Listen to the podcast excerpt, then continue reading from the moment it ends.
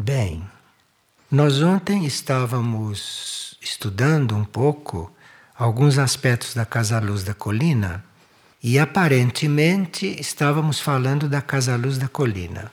Mas na verdade estávamos vendo uma construção, estávamos vendo uma realização como símbolo de um trabalho, de um trabalho espiritual e interior. Porque a Casa Luz da Colina, através das suas realizações práticas e materiais, ela simboliza um trabalho interior, simboliza um trabalho espiritual que deve ser bem atuante. Então, naquele relato que eles nos fizeram ontem, do qual nós escolhemos o item do monastério para comentar, hoje nós vamos ver outros detalhes deste relatório. Ali se diz que cada tijolo da construção marque o acolhimento e a abertura para a chegada de seres que estão em busca da redenção. Então veja, se nós estamos vendo a Casa Luz da Colina como um símbolo, ali nós não estamos fazendo uma construção material somente. Construção material é o seu aspecto material. Mas cada tijolo que se coloca ali deve ser colocado com a intenção de acolher, acolher todos os que chegam, todos os que estão em busca da redenção. Redenção nós já compreendemos o que significa, não? Redenção seria nós temos a oportunidade de fazer o contrário do que fizemos quando erramos. Todos nós erramos nas nossas vidas e através dos tempos. E a redenção é nós temos uma oportunidade de fazer o contrário, de nos redimir, isto é, recolocar a nossa ação num equilíbrio que possa ser bom para o universo. Então, cada tijolo ali representa o acolhimento, algo que se está fazendo para acolher todos aqueles que estão em busca da redenção. Então está bem definido, não, o que se vai fazer na Casa Luz da Colina espiritualmente. Ali nós estamos buscando uma oportunidade de fazer o contrário do que sempre fizemos nesta vida ou em outras para nos redimirmos de todo o nosso passado. É muito importante que a gente tenha a oportunidade de redimir o passado, porque isto alivia muito o nosso processo kármico e alivia muito o processo kármico do planeta. Agora, enquanto os tijolos representam este acolhimento, este processo de acolhimento, os alicerces da casa são símbolo daqueles que sustentarão a parcela da humanidade a ser redimida. Então, os alicerces estão simbolizando a sustentação, para que haja a possibilidade daqueles que vêm ser redimidos possam ser recebidos e possam ter ali uma base. Os telhados simbolizam a proteção que a oração que emerge da vida contemplativa e ativa traz aos que precisam de apoio neste momento de delicada transição.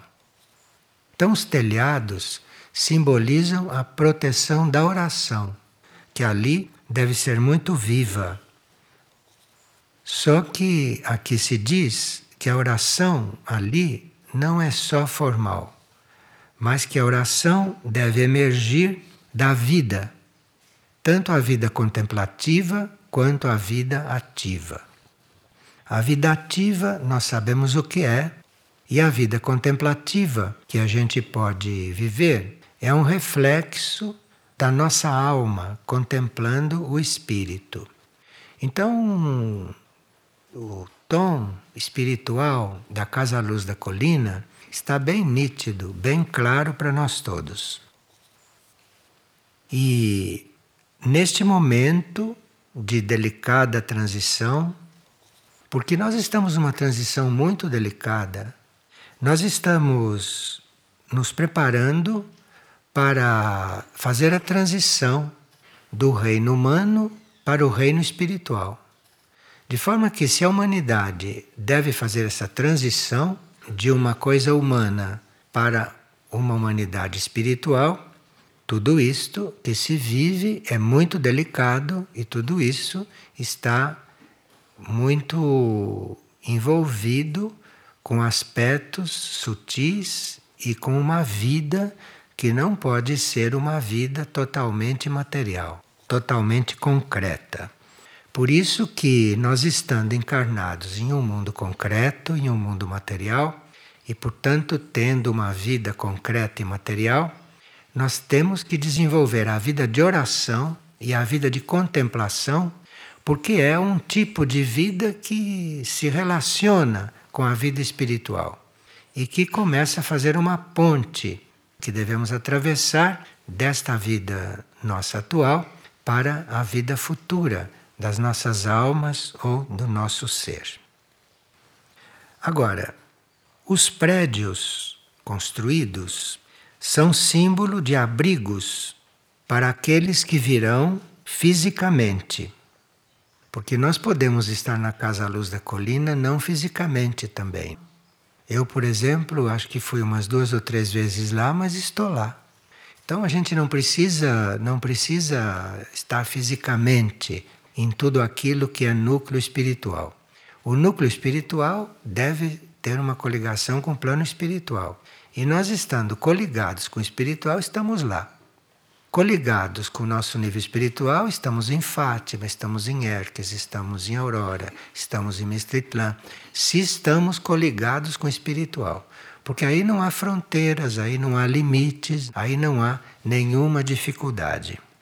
Então, os prédios construídos abrigam aqueles que virão fisicamente. Agora, diz aqui que aqueles que irão fisicamente têm coligados. Agora, esses coligados podem não estar no plano físico. Então, cada um que se aproxima fisicamente de um núcleo daqueles está trazendo consigo ocultamente os seus coligados. Então, ali deve ter uma vida sutil, ali deve ter uma vida que tenha mesclada a energia dos outros planos, porque não estão lá só os que estão fisicamente. Cada um de nós tem um grupo que pode ter um contato consciente ou não conosco, mas cada um de nós é um grupo. Então, cada um de nós, quando entra em um núcleo espiritual, está trazendo consigo os colegados e aqueles também devem passar por um trabalho. Agora, esses que chegarão como coligados e que podem não estar no plano físico, esses receberão as bênçãos. E claro que isto tudo acontece no plano astral, ou isto tudo acontece em um plano interior. Agora, diz aqui que o conjunto de abrigos de prédios representam o corpo de Samana e que a vigília, junto à presença dos reinos, representa o espírito que sopra em Cristo Samana. E por que será que estão aqui acentuando tanto, não, o nome de Samana? Vamos ver, não? Agora, que a oração seja a base da vida cotidiana. A nossa vida cotidiana é baseada em muitas coisas. Alguns têm bases mais amplas do que outros na oração. Mas ali a oração deve ser a base. Então ali a vida cotidiana não deve impedir que o indivíduo tenha também regularmente uma vida de oração. E a oração é a base da vida cotidiana e a unidade da vida grupal. Ali nós não teríamos que nos preocupar em viver em grupo e nem cuidar da nossa vida grupal, Porque se existe lá uma vida de oração, é a oração que vai cuidar desta vida grupal. É a oração que vai cuidar das bases desta vida grupal dentro de uma unidade. Agora aqui diz que se dê atenção especial ao uso da matéria e da energia monetária. O uso correto dessas energias, isto é, o uso correto da matéria e o uso correto da energia monetária, será o termômetro da inteireza da estrutura básica do grupo. Então veja que lá se está fazendo uma coligação com o espiritual, mas se está fazendo também um compromisso com os cuidados com a matéria. Um compromisso, não só com a matéria em si, toda a matéria que se usa, quanto com a energia monetária. E nós não estamos muito preparados para esse uso correto da matéria. Vocês veem quando uma pessoa abre uma torneira para lavar alguma coisa. Você vê que ela sempre abre soltando uma quantidade de água que é muito excessiva, que não é nem necessária para aquilo que ela está fazendo. Estamos citando a questão da água das torneiras, que é comum. Você vê uma pessoa abre uma torneira e fica ali lavando um prato, e assim por diante. Nós não temos cuidado com a matéria, não só nesse ponto da água, mas em tantos outros pontos. E com a energia monetária, porque nós temos também um conceito de energia monetária muito humano, muito de seres que seguem os sentidos. E é assim que nós lidamos com a energia monetária. Quando a energia monetária não é para isso. Energia monetária não é para suprir da forma como supre os nossos sentidos, os nossos sentidos materiais. Mas a energia monetária é o símbolo da distribuição de uma energia, da circulação de uma energia. E a humanidade quase toda não sabe lidar com esta energia. A estrutura desta civilização, e terá também sido de outras, a humanidade não sabe lidar com esta energia. E por não saber lidar com esta energia, por não saber lidar com a energia monetária, a humanidade a impede de circular. A energia monetária devia ser como um sangue circulando pelos canais da necessidade. A energia monetária não seria para ficar retida com ninguém. Energia monetária é uma coisa que se vai passando e que nunca deixa de circular. Você vê como nós estamos atrasados nesse campo. E nem há esperança que se modifique isto. Não há nenhuma esperança e não se está falando dessas coisas para que isto mude, porque não vai mudar. A Terra vai passar por uma grande purificação e aí depois é que iremos ver como fica tudo isso. Então, o uso da energia monetária dentro deste contexto é um uso que nós temos que cuidar muito. E cada um deve ver como é que faz isto, sabendo que todo esquema não vai colaborar. Todo esquema não vai levar para isso. Então nós teríamos que ver nesse campo o que podemos fazer de melhor. Isto, quando se trata de vida espiritual, vida espiritual rigorosa, nós sabemos como é tratado. Um monge de um monastério antigo jamais via dinheiro na frente dele. Um ser que se dedicava à vida espiritual nem via dinheiro. Não tinha isto nos núcleos espirituais. Então, essa foi a, a, o caminho que se encontrou para aqueles casos extremos, não de seres que dizem não, eu quero uma coisa e não quero o que está aí. Então, os monges nunca tocavam em dinheiro.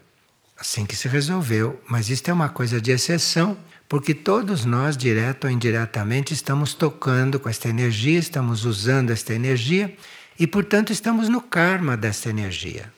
Porque compramos as coisas que temos, estamos bem enfronhados em tudo isto. Então, ali não se pede que não se use energia monetária, porque é um centro que está encarnado dentro dessa civilização. mas que se deu uma atenção especial ao seu uso. E ali tem que ver, eles têm que resolver como é que vão dar atenção para o uso disto. Uma das coisas que mais facilitam isto é uma caixa comum. Agora, uma caixa comum também traz os seus problemas, porque há muitos colaboradores, há muitas pessoas que estão ativas na Casa Luz da Colina, mas que não têm caixa comum, tem a caixa delas. E isto é assim mesmo. Então, nós estamos muito longe de muitas coisas que deveriam estar vigentes numa vida espiritual. Então, ali o que se diz é que se dê atenção especial, não só ao uso da matéria, como também ao uso da energia monetária. Esse uso da matéria está também nisso incluído o uso do vestiário, o uso dos comestíveis, não? Porque tudo isso que se usa é extraído do planeta. O planeta está exaurido. Então, o uso das coisas materiais ali, naquele núcleo, deve ser um uso todo especial. E aí precisa ver como é que eles vão resolvendo todas estas coisas. Vão resolver a maneira deles, vão resolver a maneira do núcleo, não é? Dentro da realidade atual, mas igual ao que existe aqui fora não deveria ser. Então, o uso correto dessas energias será o termômetro da inteireza da estrutura básica do grupo. O grupo, como sabemos, é né, composto de colaboradores externos, de tantas pessoas, colaboradores que nem vão lá, que estão lá mentalmente, que estão lá espiritualmente. Então, certas coisas rigorosas jamais se poderá obter nessa fase, nesta etapa do planeta. Agora, aqueles que tomam consciência e aqueles que voluntariamente querem entrar numa ordem mais exata, ali devem estar livres de poderem fazer. O uso correto, diz aqui, reflete a responsabilidade, a ausência de inércia e a exatidão nas ações. Porque se nós ficamos sempre dentro do mais ou menos, como vivemos nessa nossa civilização, mais ou menos, né? A gente não come carne, não come ovo, não toma leite, mas usa sapato de couro, usa cinto de couro, usa corrente de relógio de couro. Não é? A gente vive um compromisso, a gente vive um, uma coisa mais ou menos. E nós aqui temos a experiência encomendamos mesmo aqui dentro de Figueira, por exemplo, que se fizesse sapatos, se fizesse cintos não de couro. Vocês acreditam que não conseguimos isto? Aqui que é um lugar onde se costuma conseguir tudo o que se propõe, que aqui se fabricasse sapatos e cintos e coisas não de couro, de outras coisas, nós não conseguimos. Até hoje. Fizemos uma outra tentativa há pouco tempo, mas não se conseguiu isso. Não há nem clima para falar disso. Eu não estou dizendo com isto que o trabalho seja incompleto. Nós estamos falando sobre o mais ou menos que a gente vive em tudo. Então, ali na Casa Luz da Colina, se deveria plantar uma semente daquilo que deve ser. Eu digo plantar uma semente porque não se sabe se essa semente vai poder germinar nesta circunstância, nesta época, nesta etapa.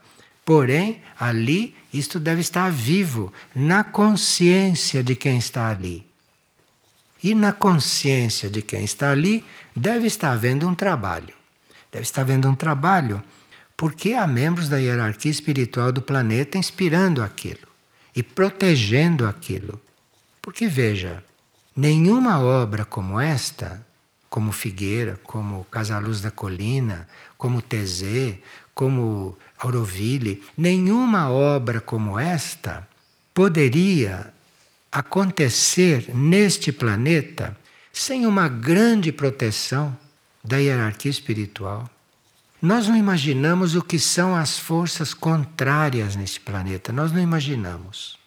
Então, nós não temos ideia do que é preciso em matéria de proteção do alto para acontecer alguma coisa que se pareça com o núcleo espiritual. Nós não temos ideia da proteção que é necessária para que isto possa existir. Então aqui diz, não, que o uso correto dessas energias será o termômetro da inteireza da estrutura básica do grupo. E o uso correto reflete a responsabilidade, a ausência da inércia e a exatidão nas ações. Inércia é uma coisa na qual nós vivemos em parte, porque toda a nossa energia, os nossos corpos, tudo isso é baseado também em inércia. E nós, como seres, como seres materiais, somos a terça parte de inércia. E podemos fazer alguma coisa porque dois terços nossos não são inércia, mas um terço é inércia. A ausência da inércia em tudo não pode haver. Tudo não pode haver. Mas em algumas coisas nós podemos cuidar da inércia. E um dos centros nossos, onde nós podemos trabalhar a inércia, é na mente. Nossa mente é muito inerte, mas ali nós temos mais liberdade de trabalhar a inércia. Então, se na mente, se no nosso mental, nós começamos a fazer exercícios para eliminar a inércia, alguma coisa vamos conseguir. Não vamos conseguir nos liberar totalmente da inércia, mas uma parte sim. E ali deve haver ausência de inércia em certas coisas. E aí precisa que se reflita o que, que isto quer dizer. No que que pode não haver inércia? Se nós somos terça parte nossa de inércia. No que que não pode haver inércia? Isto é uma pesquisa que se pode fazer lá. Vocês lá não têm que fazer pesquisa de chá nem de medicamento, não são essas pesquisas. Vocês têm que fazer a pesquisa, cada um em si e no grupo, no que que pode eliminar a inércia. Esta que é a pesquisa básica ali. Todo o resto não precisa estar ali. Vocês compreendem isso, não? Todos compreendem. São coisas meio esquisitas, mas compreendendo, tem-se a chance de uma abertura, tem-se a chance de que aconteça alguma coisa, porque a compreensão é muito importante. Uma humanidade mental sem compreensão não vai.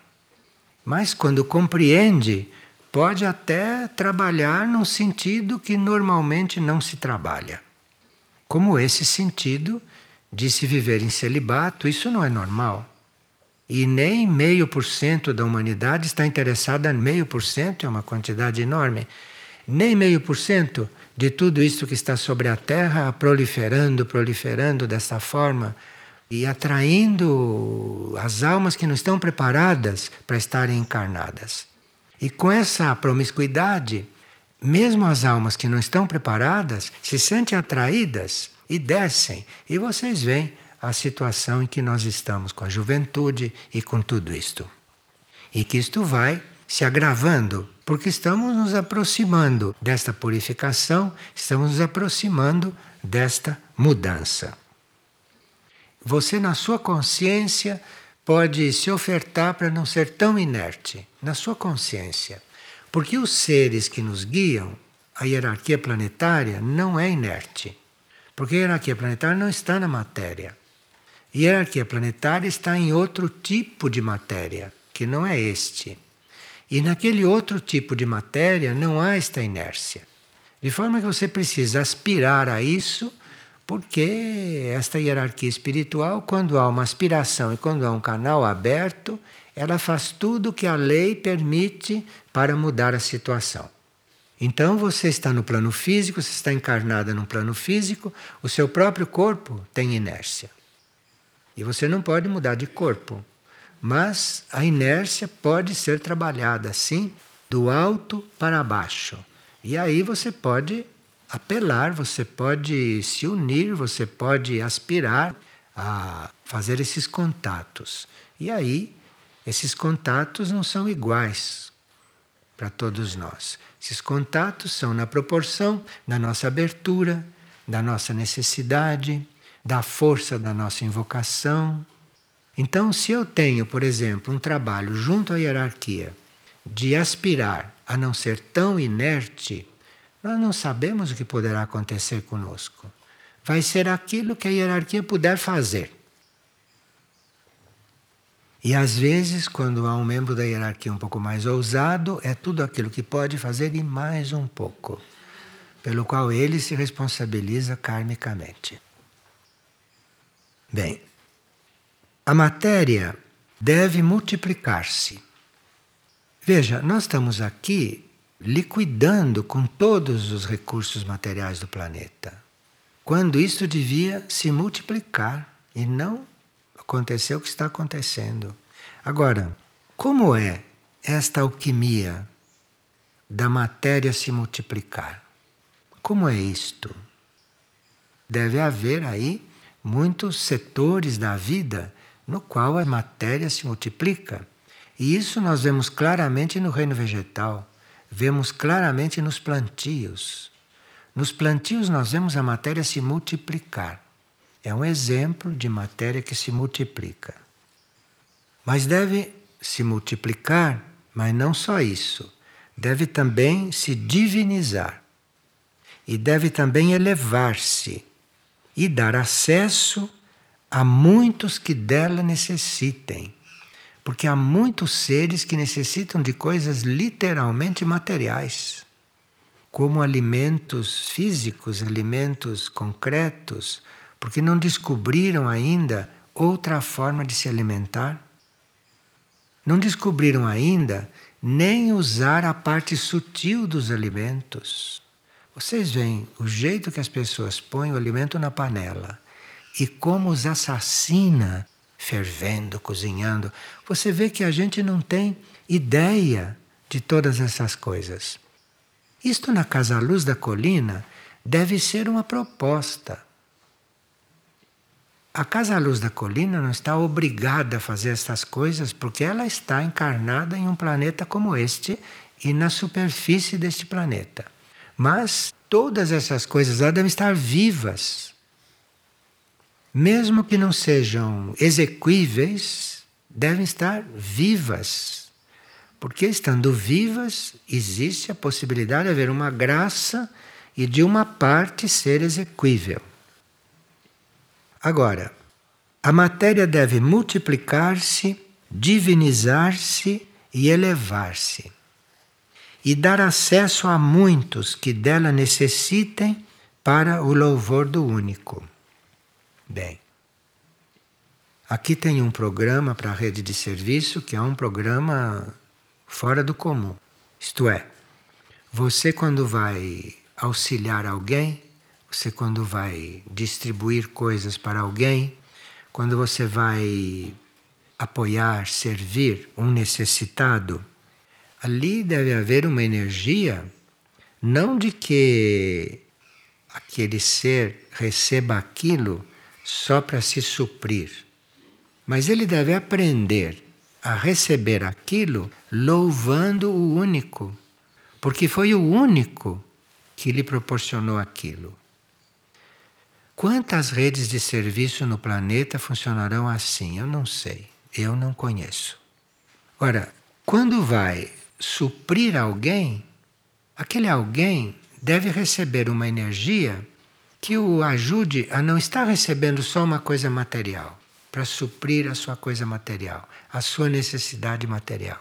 Ali tem uma série de pontos educativos, uma série de pontos evolutivos que caberia aos membros da rede de serviço ter bem claros. E quando, como rede de serviço, nós vamos levar o alimento a alguém, o que que na nossa consciência estamos levando? Arroz, batata, feijão? Estamos levando o que naquele alimento? Isto tem que ser trabalhado na rede de serviço, lá na Casa Luz da Colina. Então, tudo que é doação, seja de roupa, seja de alimento, seja de dinheiro, do que for, de hospedagem, tudo isto, quem está lá deve ter a sensibilidade de não estar na sua consciência dando só uma coisa material. Porque senão aquilo vira uma cooperativa, vocês compreendem? E não um núcleo realmente de doação, uma rede de serviço espiritual. Tudo aquilo que são elementos da rede de serviço, tudo que é material da rede de serviço, deve ir acompanhado, deve ir imbuído de algo que não é material. Então, ali deve haver uma formação dos membros da rede de serviço. Nós temos os atributos de Figueira, de Casa Luz da Colina, de Aurora, os atributos que já saíram. Quando se fala em serviço, quando se fala em rede de serviço, ali se fala por alto de coisas materiais. Mas a alma do serviço, a alma da rede de serviço não é material. Então, aqui no fim diz assim: que não se esqueçam de nenhum deportado. A Casa Luz da Colina.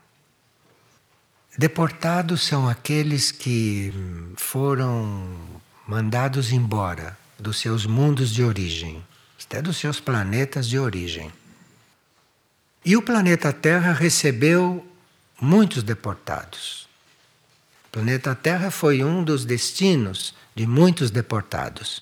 E esses deportados foram deportados de lá porque agiram de forma contrária à linha evolutiva do planeta ou do seu próprio mundo. Então são seres muito hábeis em fazer o mal. E a Terra está cheia de deportados. Então, que não se esqueçam dos deportados. Veja, para nós conscientemente estarmos recebendo um deportado, para nós conscientemente estarmos dando abrigo a um deportado, precisamos estar muito além da situação de um deportado. E precisamos ter consciência do trabalho que nos resta fazer que nos está colocado para fazer. E não só receber deportados, mas receber também religiosos que estejam abertos à libertação.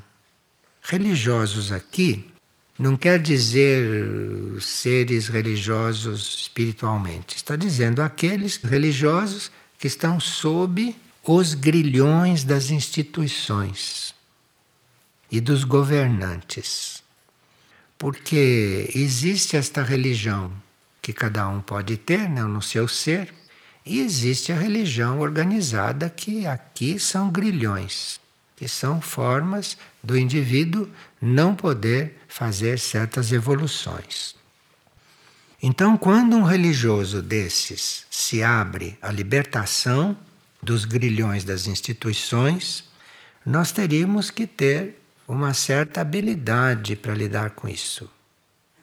Porque as instituições estão espalhadas por toda a superfície da Terra. De forma que nós temos que ter muito cuidado, muita habilidade, porque há muitos que estão acorrentados nessas instituições e que necessitam e que buscam esta libertação. Então, todo o lado espiritual dos ensinamentos, das leituras, das audições, da vida, todo esse lado espiritual deve ter um ar de liberdade para que ninguém se sinta, depois de ter saído de uma prisão, como é uma instituição religiosa, entrar em outro tipo de prisão, entrar em outro tipo de fanatismo e de conceito. Precisa muito cuidado com isso. Muito cuidado. Porque o ensinamento não é para criar fanatismo. O ensinamento é para ajudar o indivíduo a saber por ele. O ensinamento não é algo que coloca o indivíduo numa forma. Faça isso, seja assim. Não. O ensinamento deve ser um estímulo para ele encontrar o ensinamento dentro dele, que é o que ele precisa. Veja, isso aqui é um verdadeiro manifesto. Então, nenhum religioso que se abra à libertação dos grilhões das instituições e dos governantes deve ser ali tratado de forma não correta. Aos que estão nas trevas e que podem ter uma oportunidade de livrar-se do mal feito nesta em outras vidas. Porque nenhum de nós é inocente e nenhum de nós está sofrendo qualquer tipo de injustiça. O que nós passamos e o que nós vivemos é sempre coisas que nós fizemos em outras vidas, em outras encarnações e que estão aqui ainda na nossa conta kármica. Então, nós temos que ter ali, na Casa Luz da Colina, uma oportunidade de nos livrarmos do mal feito em outras vidas, ou do mal feito nestas vidas. Existem os deportados, existem esses prisioneiros, e agora existem esses também, que estão ali para equilibrar o mal que fizeram antes. É um bom ambiente de trabalho, é uma grande oportunidade de trabalho. E que nós temos que estar preparados, nós temos que estar com forças para fazer isto. Temos que ter força em todos os nossos níveis, não? Para lidar com esta realidade. É claro que tudo isto nos é trazido muito homeopaticamente, muito gradualmente. Porque imagine se nós tivéssemos isso sem estarmos preparados para lidar isso tudo de uma vez. Mas nós temos que ter isto claro na nossa consciência. Para não estarmos lá com uma ilusão que vamos criar uma casa à luz da colina que é uma casa de bonecas. Que não é uma casa de bonecas. Portanto, não se esquecer de nada disso, ter isto tudo presente. Lá não é uma casa de bonecas. Lá é uma casa de provas, lá é um laboratório, lá é um lugar de redenção um lugar de redenção. E nisto deve estar incluído todos os reinos. Todos os reinos. Então eu não sei se na Casa Luz da Colina, se uma árvore está doente, ela deve ser cortada imediatamente. Primeiro ela deve ser tratada para ver se consegue sarar. Um animal que vai parar lá não deve ser um animal perfeito, sadio. Pode acontecer que esteja lá desenvolvendo outras coisas. Mas lá vai haver a presença de reinos que precisam ser assistidos, que precisam ser tratados, que precisam ser redimidos, redentos. Porque o reino animal tem muito do que se redimir. Vocês não se lembram, mas sabem pela história que na pré-história os dinossauros nos destruíam. Então, esse reino animal tem muito o que se redimir. E lá nós temos também que cuidar deste reino animal. Mas há muitas formas de se cuidar do reino animal. Aqui em Figueira, por exemplo, nós temos como tarefa cuidar do reino animal no sentido de ajudá-lo a se individualizar, a entrar no reino humano. Na Casa Luz da Colina pode haver um caso ou outro como esse, mas os animais estão todos lá para serem redimidos. Os animais estão lá para serem transformados, curados, tratados. Não são, na maioria, animais normais, sadios. Ali está um concentrado para ser redimido. E o reino animal absorver isto. E o reino animal perceber, sentir que existe um núcleo que cuida dessas coisas. Portanto, não se esqueçam de que qualquer ser de todos os reinos que se apresente, cada um deles é samana. Isto é, você tem que ver em um cão, em um pássaro doente, em um pássaro que está com a asa quebrada, em um cão que está com a perna machucada, você tem que ver nele samana. Numa árvore que está doente, numa planta que está caída, você tem que ver nela samana. Isto é a ordem que se está imprimindo lá. Isto é a ordem que se deve imprimir lá. E se existe uma coisa material, uma máquina quebrada, uma casa caindo, você tem que ver naquela máquina quebrada, naquela casa quebrada, Samana. Será que a gente vai conseguir? E a forma de você transformar o karma do reino animal não é assassinando os animais. Deve ter outra forma para fazer isto. Então, cabe a nós transformar essa matança numa coisa amorosa, numa coisa de cura. Mas isto cabe a nós. Olha, a humanidade está tão longe destas coisas e nós temos que ter isso na consciência. Porque não estamos aqui para ser humanidade comum. Nossas almas não encarnaram para ser humanidade comum. Claro que muitas na descida esqueceram disso, entraram na vida comum, mas depois, a uma certa altura, acordaram. Depois de 40, 50, 60, 70 anos, acordaram. Sei.